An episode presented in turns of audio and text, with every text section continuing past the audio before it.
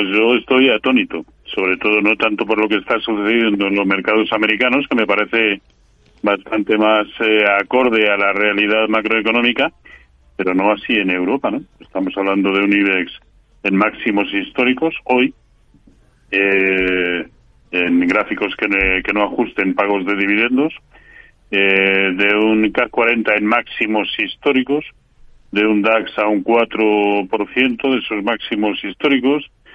En fin, eh, aquí ni hay crisis ni, ni nada de nada. Al final, esto, por lo menos a mí, me viene a reafirmar en mi idea de que los porqués no importan. lo que, lo, porque es que eh, salgan los datos que salgan, sale mal dato de inflación para arriba, sale buen dato de inflación para arriba, sale unos buenos PMI para arriba, malos PMI para arriba. Al final lo que importa es el sentimiento, la tendencia de hoy por hoy es la que es.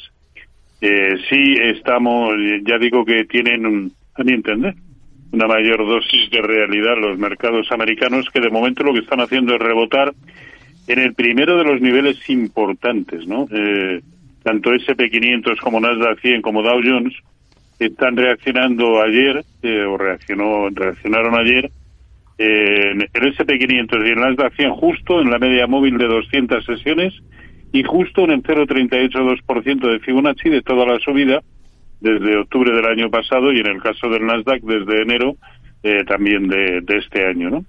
Y el Dow Jones también reaccionando al alza ante un soportazo horizontal como era la zona de 32.590. Eh, Por eso digo que eh, algo más lógico, todo lo que está sucediendo en el mercado americano, yo del, del mercado europeo me hago cruces y, y bueno, sigo opinando que eh, más pronto que tarde, pues tiene que, caer. Yo creo que, estamos abocados a ello y parece que nos hace falta eh, pues una bofetada, no sé en forma de qué, para darnos cuenta de que esto no es, no es real, pero sobre todo es que eh, vamos a el bono europeo.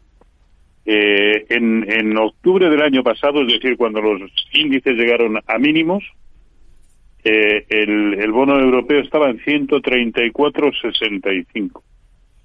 Y desde ahí, eh, todos los índices europeos a recuperar y de qué manera, eh, hasta llegar, pues incluso, como digo, a máximos históricos algunos de ellos, ¿no? Sin embargo, el bono europeo hoy está a 131,80.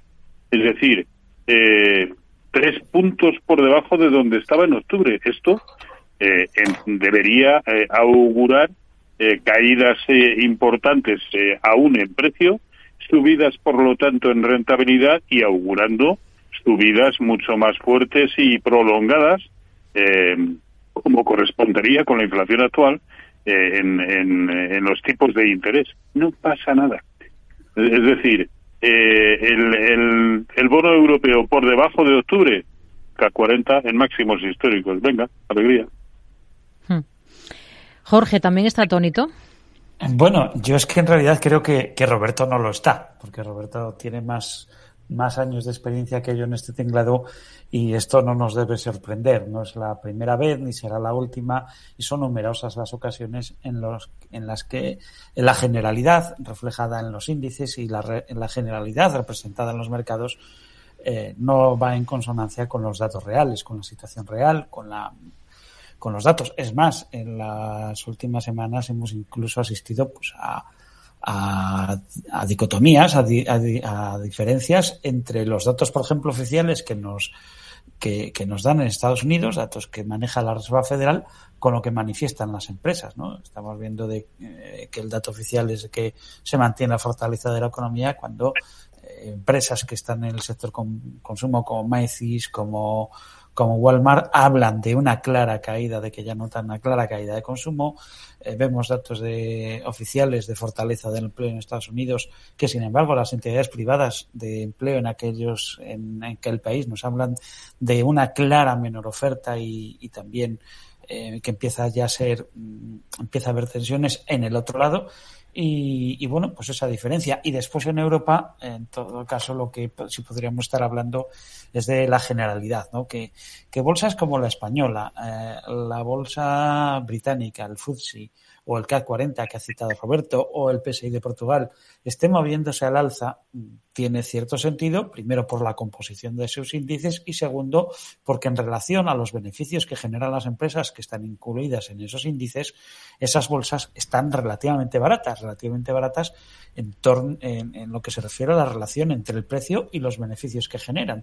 Bastante baratas, muy baratas la española, eso lo sabíamos y además la, la, bolsa española es una los índices de bolsa española pues tienen un sector con mucho peso y que por y que por la composición del índice, por cómo se calcula la fórmula, es un índice ponderado por capitalización bursátil y a medida que aumenta el precio de una empresa va aumentando su peso, eso hace que los bancos cada vez tengan más influencia en la marcha del índice IBEX 35 y la ausencia de eh, empresas que se pueden ver penalizadas por la situación macroeconómica que tenemos de elevada inflación con un incremento de tasas de tipos de interés, como puede ser sector tecnológico, con mucha competencia, con grandes consumos de, de capital, pues no tenemos mucha representación de ese tipo de empresas y por lo tanto es normal.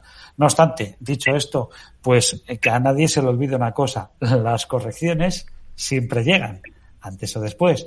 No existe el hilo de plata, yo no lo he conocido. Eso sí que me dejaría atónito si dentro de seis meses seguimos hablando de que todos los días sube. Vendrá una corrección. Esas correcciones suelen ser proporcionales y son proporcionales siempre a lo que viene dando. Y lo que habrá que ver es en qué índices esa es una mera corrección de lo que está sucediendo y en qué índices pues un nuevo, eh, una nueva fase de descensos generalizados y continuados.